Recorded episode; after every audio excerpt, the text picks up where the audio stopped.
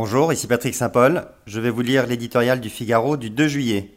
Les visages de la désunion. La boutade prêtée à Henry Kissinger ne fait plus sourire sur le vieux continent.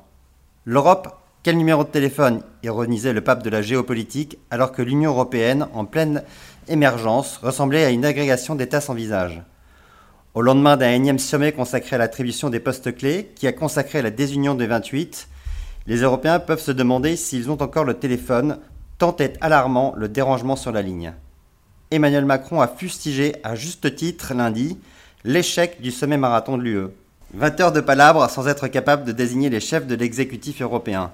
Comme le souligne le président français, cela donne une image pas sérieuse de l'Europe et ne la rend pas crédible au plan international. Le constat est indéniable.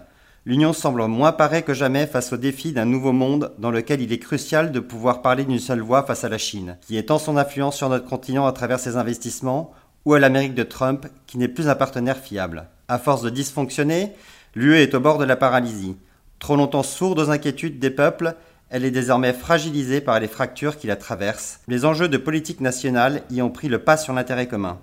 D'une certaine façon, ce nouveau psychodrame entérine aussi le déclin d'Angela Merkel et la fin du diktat allemand en Europe, ce dont certains se réjouiront. Obnubilée par la fragilité de son gouvernement, la chancelière est plus focalisée sur ses problèmes intérieurs que sur les enjeux européens et son influence auprès de ses partenaires se délite. Le couple franco-allemand, force indispensable pour faire avancer les compromis, est en panne. Au bout du compte, les Européens finiront bien par trouver un accord. Mais à quel prix? Cette crise démontre, s'il en était encore besoin, l'urgence pour l'Union européenne de se réformer et de trouver des dirigeants qui sauront lui donner un nouvel élan.